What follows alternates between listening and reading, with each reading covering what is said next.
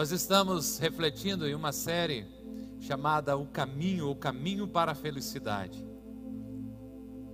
Essa é a terceira vez, porque ser feliz é um desejo íntimo de cada ser humano, um anseio que o próprio Deus plantou no profundo do nosso ser.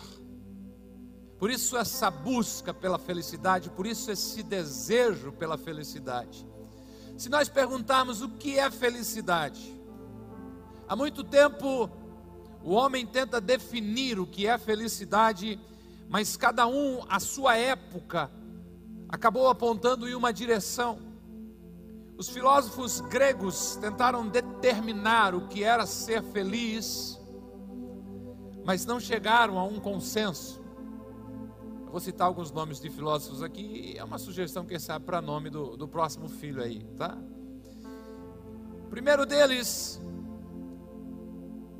Demócrito, identificou a felicidade como uma mente alegre. Aristóteles associava a felicidade a uma vida com propósito. Confesso que gostei dessa ideia. Epícoro entendia que a felicidade era uma paz mental. E mais um ainda, Epirro ensinava que a felicidade era resultado do desapego das coisas materiais. E o que disse Jesus? O que falou o nosso mestre e Senhor? O que ensinou a respeito da felicidade, para onde apontou, como descreveu a felicidade? Convido você a abrir sua Bíblia, Evangelho segundo escreveu Mateus, capítulo 5, a partir do verso 1. E nós olharemos outra vez para o Sermão do Monte, estamos passo a passo, e repetiremos mais um passo na semana que vem, procurando identificar o caminho para a felicidade, o que o Mestre Jesus falou que era ser feliz. Evangelho segundo escreveu Mateus, Evangelho de Jesus Cristo, capítulo 5, verso 1 e seguintes, o texto vai dizer: vendo as multidões, Jesus subiu o monte e se assentou, e seus discípulos aproximaram-se dele, e ele começou a ensiná-los, dizendo: Bem-aventurados pobres de espírito, ou em espírito, pois o reino dos céus é deles, ou deles é o reino dos céus. Bem-aventurados que choram, pois serão consolados. Bem-aventurado os humildes, pois receberão a terra por herança. Bem-aventurados que têm fome e sede de justiça, pois serão satisfeitos. Bem-aventurados misericordiosos, pois alcançarão misericórdia. Bem-aventurados puros de coração, pois verão a Deus. Bem-aventurados pacificadores, pois serão chamados filhos de Deus. Verso 10 Bem-aventurados os perseguidos por causa da justiça, pois deles é o reino dos céus. Bem-aventurados serão vocês, quando por minha causa os insultarem, os perseguirem e levantarem todo tipo de calúnia contra vocês. Alegrem-se e regozijem-se, porque grande é a sua recompensa nos céus pois da mesma forma perseguiram os profetas que viveram antes de vocês. Jesus ensinou o caminho para a felicidade no Sermão do Monte, mostrando que é a nossa entrega total, é esta entrega da nossa vida totalmente a Deus, que é a razão rumo à felicidade. Jesus ensinou de que essa felicidade ou seja, esta vida vivida em plenitude foi reconquistada por Ele na cruz do Calvário, pois o próprio Mestre afirmou, dizendo: Eu vim para que vocês tenham vida e que esta vida seja plena e abundante. Para Jesus, a felicidade é viver para agradar ao Pai. Para Cristo, a felicidade é receber da vida que nasce dele. A verdadeira felicidade é vivida a partir de quem somos em Cristo Jesus. A felicidade existe de uma vida em que é cheia do Espírito Santo de Deus, que é guiada pelo Espírito Santo de Deus. Porque dos lábios do Senhor Jesus não saíram palavras como felizes são os que são poderosos. Não, o mestre não falou isso. Ele não disse felizes os que possuem muitos bens ou felizes os que não têm problemas. Mas o mestre disse bem-aventurado.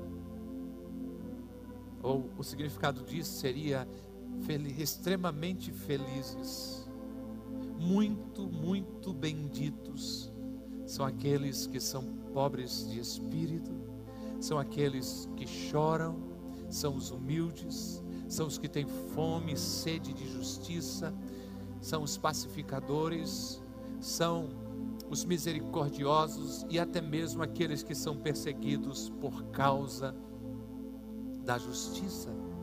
Quando você chega ao entendimento de que é impossível ser feliz separado de Jesus e dos seus ensinos. Então você abre mão da falsa felicidade oferecida por aquilo que o dinheiro pode comprar. Quando você entende isso, você abre mão da pseudo felicidade que o prazer pode oferecer e se volta totalmente para Deus, sendo recompensado por Ele com a verdadeira felicidade. Quem sabe? Só quem sabe. O problema de alguns seja que querem um caminho bem curto e bem fácil para alcançar, para desfrutar a felicidade. Mas eu não creio que isso seja possível. Porque assim como não é fácil encontrar ouro, metal nobre, a um palmo do chão, mas este metal é encontrado cavando muito. Eu pesquisei para o mestre Google, perguntei para o mestre Google, qual era a profundidade de algumas minas de ouro. E ele disse: algumas subterrâneas, pense nisso, chegam a um quilômetro e meio de profundidade. Então se cava muito para chegar neste metal nobre. E eu creio também de que não se pode encontrar a felicidade na superficialidade de uma vida com Deus, é preciso ir fundo. Essa bem-aventurança ou este caminho para a felicidade proposto por Jesus é uma verdadeira mina de riqueza espiritual, mas é preciso ir fundo. E não podemos nos esquecer que o que acontece no nosso interior tem uma importância muito maior quando se trata de felicidade do que aquilo que acontece à nossa volta. O que, é que eu estou querendo dizer é que Felicidade não tem a ver com as circunstâncias à minha volta, mas tem a ver com aquilo que eu carrego dentro de mim. Felicidade não tem a ver com o que está acontecendo fora de mim, mas sim com quem me preenche, me completa e vive dentro de mim. Eu quero convidar você para avançar um pouquinho mais nesse ensino poderoso de Jesus e hoje quero olhar para o verso 5 de Mateus 5, em que Jesus diz: Felizes são os. Jesus Cristo, tem certeza disso? Está aí, né? Felizes os humildes, pois herdarão a terra. Você já tinha pensado alguma vez que há felicidade na humildade? Algumas traduções da Bíblia diz felizes os mansos. E no grego, a língua original da maioria do Novo Testamento, apenas algumas partezinhas em aramaico, mas a maioria é grego. Esta palavra traduzida nessa versão por humildes, ela tem um sentido de gentileza, de bondade de espírito e sim de humildade.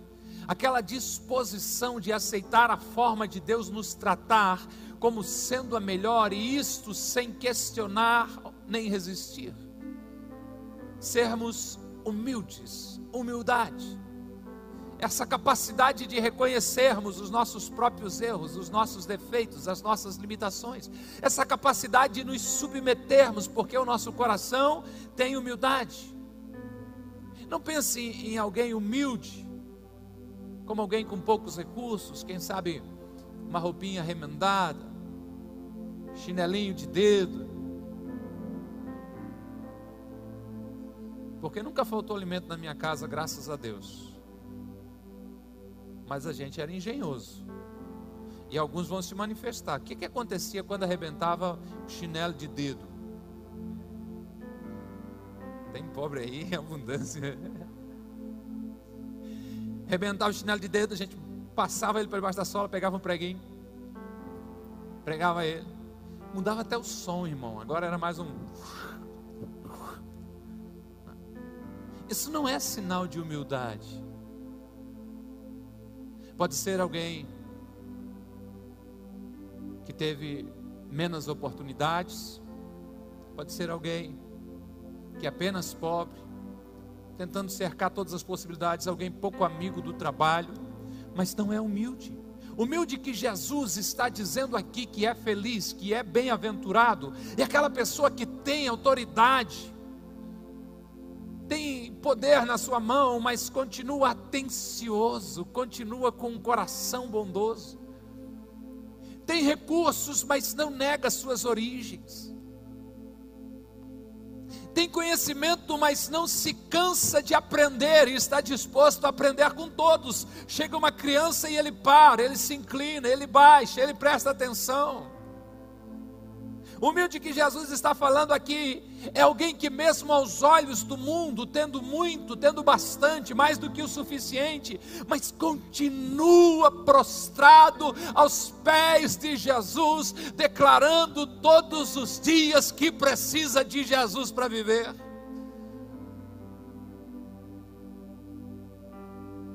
Então, como ser humilde e alcançar a felicidade? Note aí, primeiro, Examine o seu coração. O profeta Jeremias diz que o coração humano é mais enganoso do que qualquer coisa e é extremamente perverso.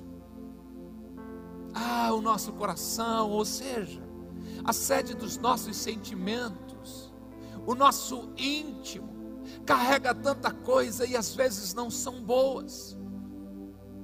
Examine com bastante frequência o seu coração, as suas motivações. Pare para refletir até mesmo nas suas reações, porque elas são reflexos daquilo que você está carregando dentro de você. E nós somos chamados a agir com humildade. Isto se temos interesse em desfrutar da felicidade. Mas muitas vezes a arrogância, o orgulho, se manifesta na nossa vida de maneira sutil, sorrateira. Só que ele não pode fazer parte da nossa vida, nós precisamos da graça de Deus para nos livrar de todo resquício de orgulho.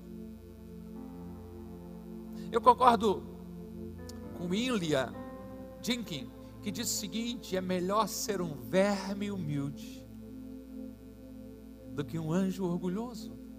E creio que ele diz isso porque o anjo de luz, Lúcifer, e um terço dos anjos do céu foram expulsos, porque o orgulho dominou o coração deles.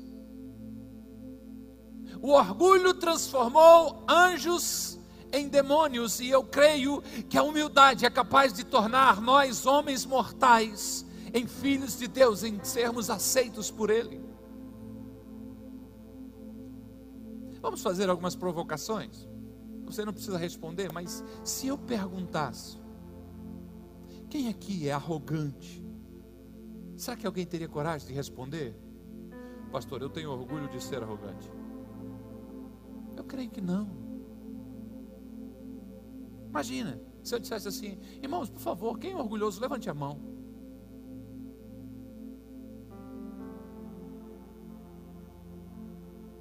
Possivelmente todos ficariam assim, quietinhos. Mas, e só para nós refletirmos, ok? Mas se eu perguntar, você geralmente não pede ajuda para as pessoas porque não gosta de incomodar?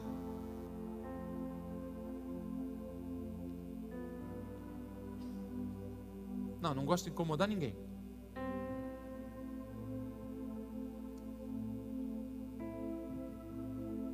Tenso o ambiente. O que eu vou falar agora não tem um versículo para provar, foi uma experiência pessoal, não posso dizer que é uma doutrina bíblica. Mas um dia examinando o meu coração, eu ouvi aquela voz interior que eu creio ser o Espírito Santo de Deus, falando comigo, dizendo: Você está dizendo que não gosta de incomodar as pessoas, por isso não pede ajuda, mas na verdade você é. Quê? Você estava lá também? Você é orgulhoso. Eu não gosto de incomodar ninguém. Na verdade, eu estou dizendo, eu sou autossuficiente. Eu não preciso de ninguém. E o nome disso é orgulho. A gente tem dificuldade de falar de essa palavra, né? Examine o seu coração. Porque a arrogância se manifesta de maneiras tão sutis, quando a gente não ajuda, não aceita a ajuda de alguém sobre um assunto, sobre um trabalho, na verdade a gente está mandando mensagem dizendo: eu dou conta disso sozinho, eu sei, eu dou o meu jeito, eu me basto. Examine o seu coração. E haverão momentos que você nem mesmo conseguiria chegar na raiz do orgulho, que é preciso seguir o modelo do salmista. No Salmo 139, ele suplica pelo socorro divino para examinar o seu coração. Salmo 139, 23, 24, ele ora dizendo: Examina-me, ó Deus, e conhece o meu coração, prova-me e vê os meus pensamentos, mostra-me se há algo em mim que te ofende e conduze-me pelo caminho eterno. Examine o seu coração e peça a ajuda do Senhor. Clame ao Senhor pedindo que Ele também examine o seu coração. Não deixe que o orgulho tenha tranquilidade para crescer na sua vida e, e estender as suas raízes malvadas no seu coração. Mas ora e mostra-me, Senhor, o que há no meu coração. Senhor, faz-me perceber o orgulho que carrego dentro de mim. Senhor, permita-me, Senhor, ver o que há no meu interior e que não te agrada. E me guia conforme os teus propósitos. Me leva mais para o centro da tua vontade. Me aproxima daquilo que o Senhor quer para mim. Examine o seu coração, porque a sua maior batalha acontece no seu interior. A ponto de Thomas Brooks fazer uma oração dizendo: Livra-me, ó Deus, daquele homem mau. Ah, pastor, esse cara deve ser algum cara ruim. Não, você está convidado a fazer essa mesma oração. Olhar no espelho e dizer: Livra-me, Senhor, desse homem mau, um tal de Robson. Irmã, ajeita o gênero para a senhora também. Livra-me, Senhor, desta mulher má, eu mesmo. Examine o seu coração. Porque ser humilde, eu não creio que é uma característica de personalidade, mas é uma submissão ao senhorio de Jesus Cristo. E não se esqueça, Deus se opõe aos orgulhosos, Deus trava uma batalha com os orgulhosos, Deus se levanta contra os orgulhosos, mas dá uma maior graça aos humildes. E eu estava falando para os irmãos nossos, meus e seus, que vieram às 17h30, de que o missionário de uma região ribeirinha queria ensinar esse texto para aqueles irmãos.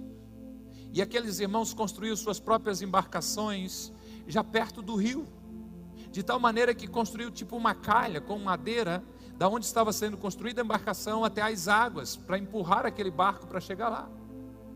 E ele percebeu que para que houvesse um fluxo, não precisasse fazer tanta força no deslocamento desse barco que está sendo construído aqui até a água, eles passavam muita graxa naquela madeira, alguma coisa que ajudasse a deslizar. Mas se por alguma razão eles queriam travar esta ida para a água da embarcação, eles jogavam areia sobre a madeira e aquilo freava, aquilo travava. E ele adaptou esse texto para aqueles irmãos e disse: Irmãos, quando você permite que o orgulho encha o seu coração, Deus vai e começa a colocar umas areias no seu caminho, tudo parece começar a ficar mais difícil, começa a travar. Mas quando você começa a andar em humildade com você, lembre-se, o texto está dizendo, não sei se vocês leram certo, que Deus dá maior graxa aos humildes e daí a vida desliza melhor. Que o seu coração seja humilde. Eu preciso perguntar: você quer ser feliz? Acho que o sermão de Jesus no monte não está inspirando muita gente a querer ser feliz, mas para os três que disseram amém aqui, alguém disse sim, né? Eu proponho que você trilhe o caminho da humildade. E o nosso segundo ponto, preste contas a alguém. Para alguns parece que prestar contas, compartilhar as suas ações com alguém é um peso, mas na verdade é um grande auxílio. Ter alguém com quem compartilhar a sua jornada é uma grande bênção. Podem ser os pais, um líder, um discipulador, um amigo mais experiente na fé, alguém que tenha coragem de olhar para você e dizer: você está errado, você precisa mudar. Este caminho vai te levar cada vez para mais longe de Deus e do, teu, e do propósito dele para você. Se a primeira ação é olhar para dentro de nós, é examinar o nosso coração, é pedir que Deus examine também o nosso coração, o próximo passo é contar com alguém que lhe aponte o dedo em amor e diga: não está certo, você precisa mudar. Porque no caminho da humildade a gente aprende algumas lições poderosas, e alguma delas é, ou são, de que não sabemos tudo não sabemos tudo. Você pode ser muito bom na sua área, mas não sabe tudo ainda. Sempre há espaço para aprender. Lições de humildade. Não estamos sempre certos.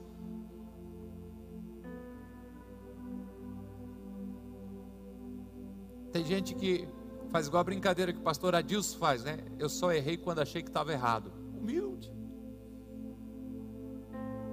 Não estamos sempre certos e não somos autossuficientes. Precisamos um dos outros. Precisamos de alguém que nos ouça, que nos aconselhe. Precisamos de alguém que vá nos ouvir sobre como estamos lidando com o dinheiro, com o tempo, como estamos cuidando do corpo, que é templo do Espírito Santo, como estamos agindo com os nossos talentos, e que tenha a ousadia de nos dizer: você precisa melhorar.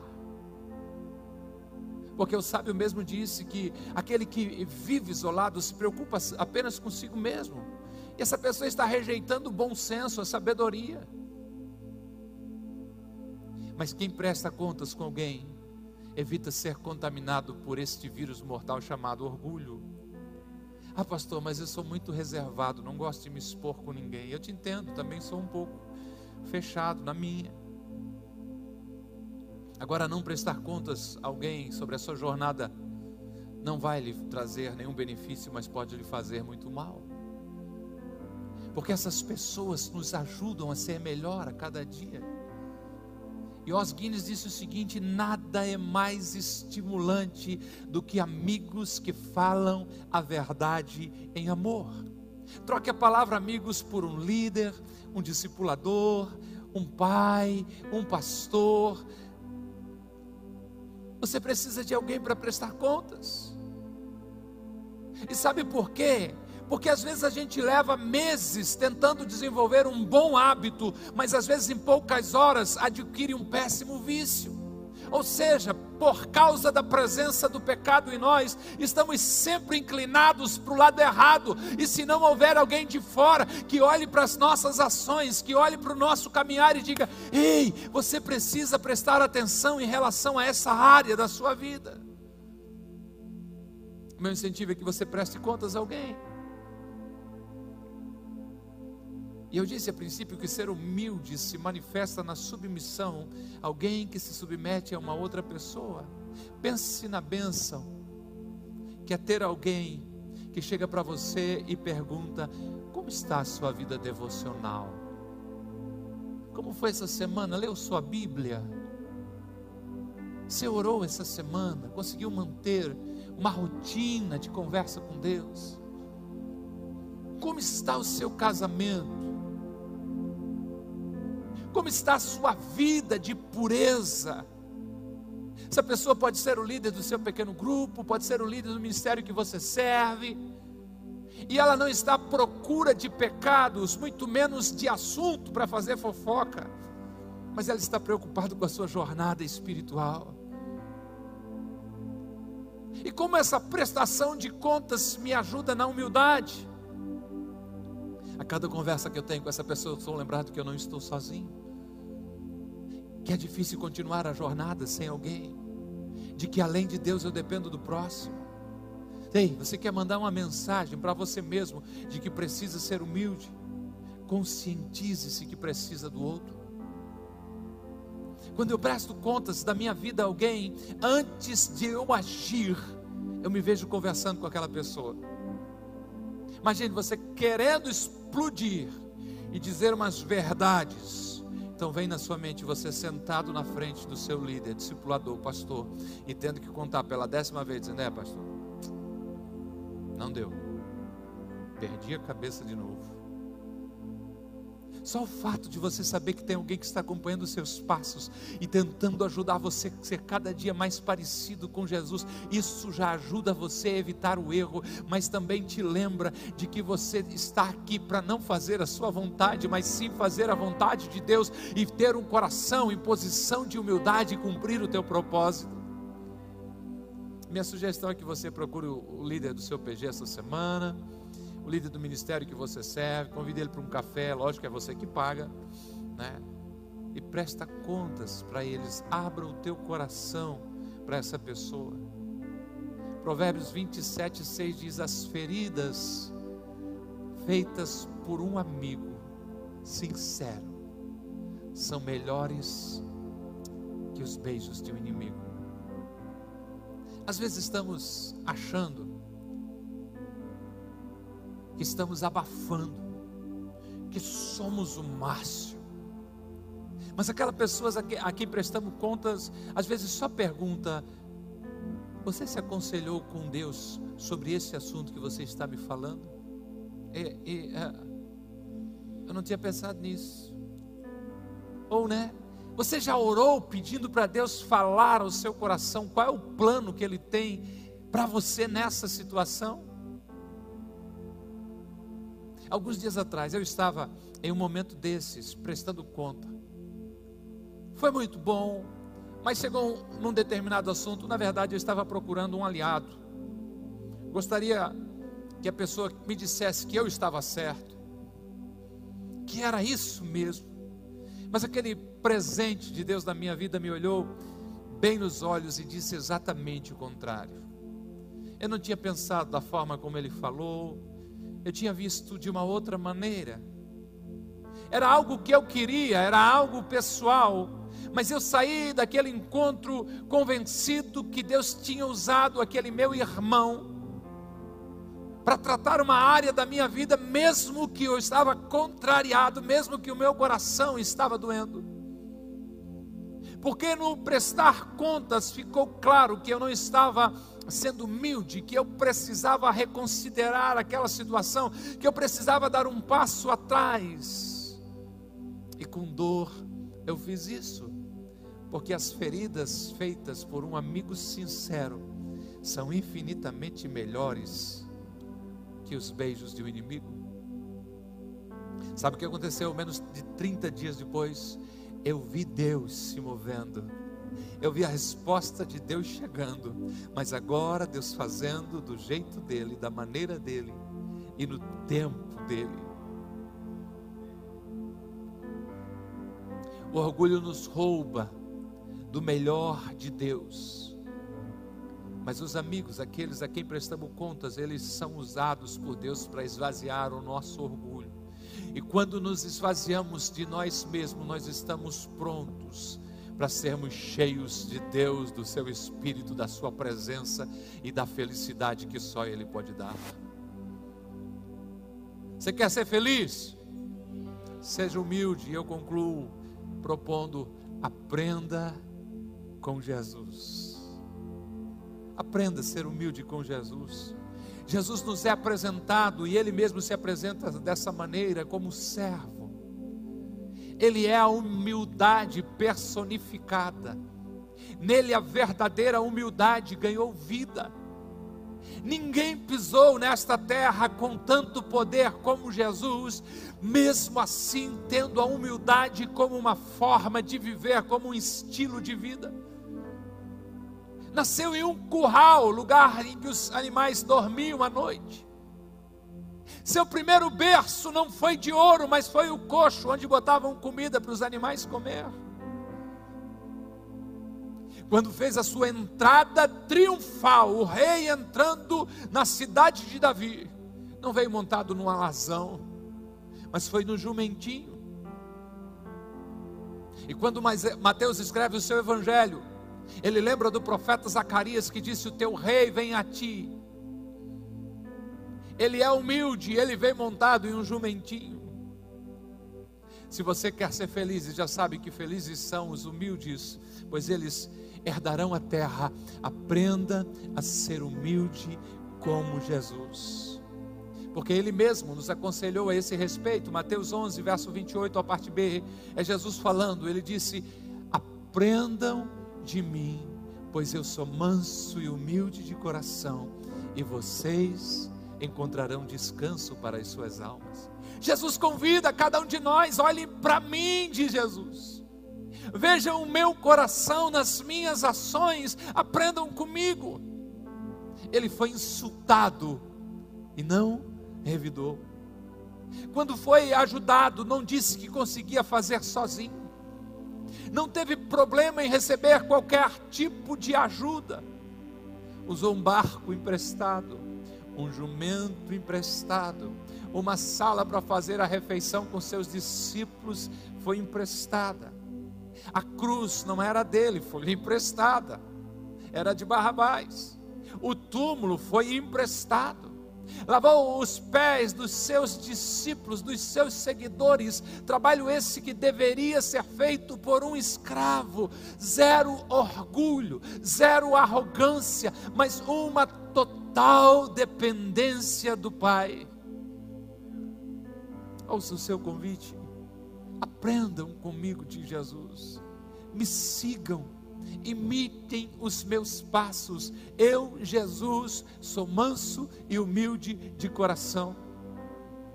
Seguindo os meus passos, vocês serão felizes, de Jesus, e receberão a terra como herança. Eu concluí, tenho apenas algumas perguntas para deixar com você nessa noite.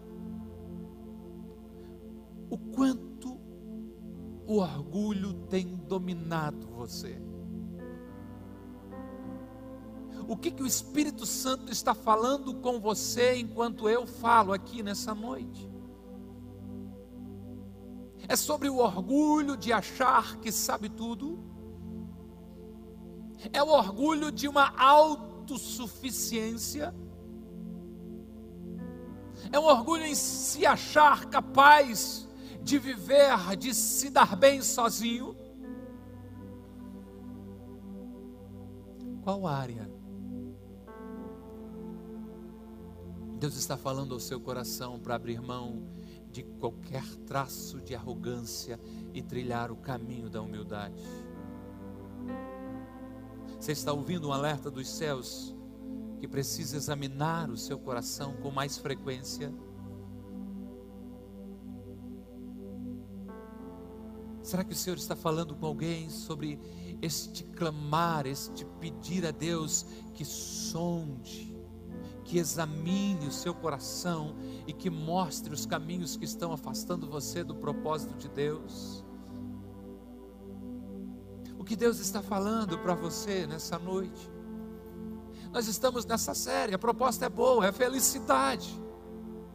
Só que desde o princípio, se você percebeu, há um caminho para a felicidade. Esse caminho, sim, passa pela humildade. Você identificou nessa noite de que precisa da ajuda de alguém para viver esta vida plena e abundante que Jesus conquistou para você? Percebeu enquanto eu falava de quem sabe a sua necessidade é de alguém que seja instrumento de Deus na sua vida para correção da rota. E acima de tudo, eu não pergunto, mas afirmo: precisamos aprender a cada dia com Jesus sobre a sua mansidão e a sua humildade. Vem, banda, trilhe o caminho da felicidade, seja humilde. Felizes os humildes, pois herdarão a terra. Os humildes receberão as promessas de Deus. Os humildes terão acesso à herança em Deus. Os humildes receberão as bênçãos preparadas para o Senhor aos seus filhos. Quem sabe a maior quebra do orgulho de alguém aqui nessa noite seja reconhecer que não é possível caminhar a jornada da fé sozinho. E passe por você entender a sua necessidade de estar conectado ao corpo de Cristo através de um pequeno grupo. E às vezes eu ouço de algumas pessoas dizendo: Mas o encontro do pequeno grupo é tão simples, eu não acho algo profundo. Bora lá.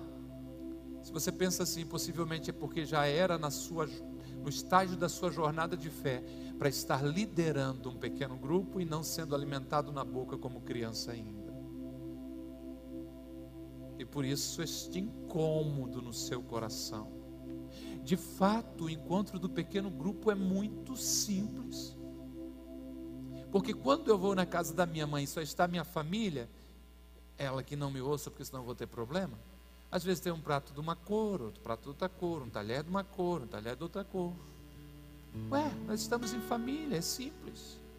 Ninguém vai dar um discurso. Ou você imagina eu encontrando você, você pergunta, para onde você vai? Você de gravata borboleta, de fraque, aquele terno com, com a colinha aqui. Ah, estou indo almoçar com a minha mãe e com os meus irmãos. É simples. É a mesa da família é o lugar da comunhão. Pastor, mas eu evito gente, porque gente é problema. Claro. Você vai estar presente, você também é gente. Mas é no calor da comunhão que Deus usa pessoas para tocar em nós. Mas eu fui ferido a Bíblia diz: aquele que fez a, ferida, a ferida sarará. Continue andando com gente de Deus, que você às vezes acha que foi ferido, e é Deus querendo aparar umas arestas e tirar umas coisas que já não fazem mais parte da sua identidade. Porque às vezes, mesmo que a gente não goste, mas vem aquele irmão que quase que fura o nosso orgulho como se fosse uma bolha. Mas aí você se sente murchinho. E quando está vazio de si mesmo, há um espaço tão grande para Deus encher você. Deus não enche os arrogantes, Deus não enche os orgulhosos, Deus não me enche com a sua presença, com a sua alegria, com o seu espírito, quando eu acho que eu sei, quando eu acho que eu posso. Ah, o apóstolo Paulo aprendeu isso, ele está pedindo para Deus mudar o cenário, e Deus diz para ele: Paulo, a minha graça te basta, porque o meu poder se aperfeiçoa nas tuas fraquezas. Eu te incentivo a andar com gente, eu te incentivo a ir para um pequeno grupo. Eu te incentivo a pastorear vidas, eu te incentivo a se envolver nos ministérios. Pastor, o que, que tem a ver isso com humildade? Porque é nesses ambientes que vai aparecendo o orgulho que está dentro de nós tem que entrar no ritmo do irmão para trabalhar com ele, para alguém de mente acelerada, isso é um exercício incrível. Um lembrete de Deus dizendo: Eu faço cada um do jeito, eu preciso dele tanto quanto de você, tanto quanto dele. Então, você não é o cara que sabe todas as coisas.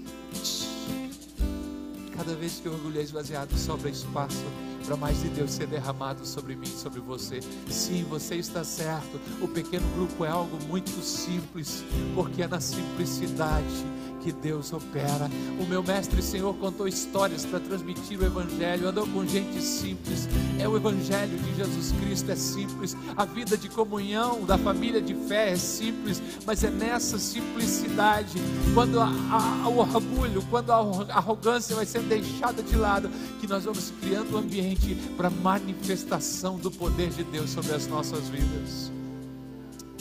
Seja humilde. Deixe o Espírito Santo trabalhar no seu coração e trilhe o caminho da felicidade. Esteja em pé por bondade. Que bom que você ouviu até aqui. Temos um convite especial para você conhecer a Com Ágape. Nossas celebrações são sempre aos domingos, em três horários: às 10 horas, 17 horas e 30 minutos e às 20 horas. Aguardamos você com Ágape, mais que uma igreja, uma família.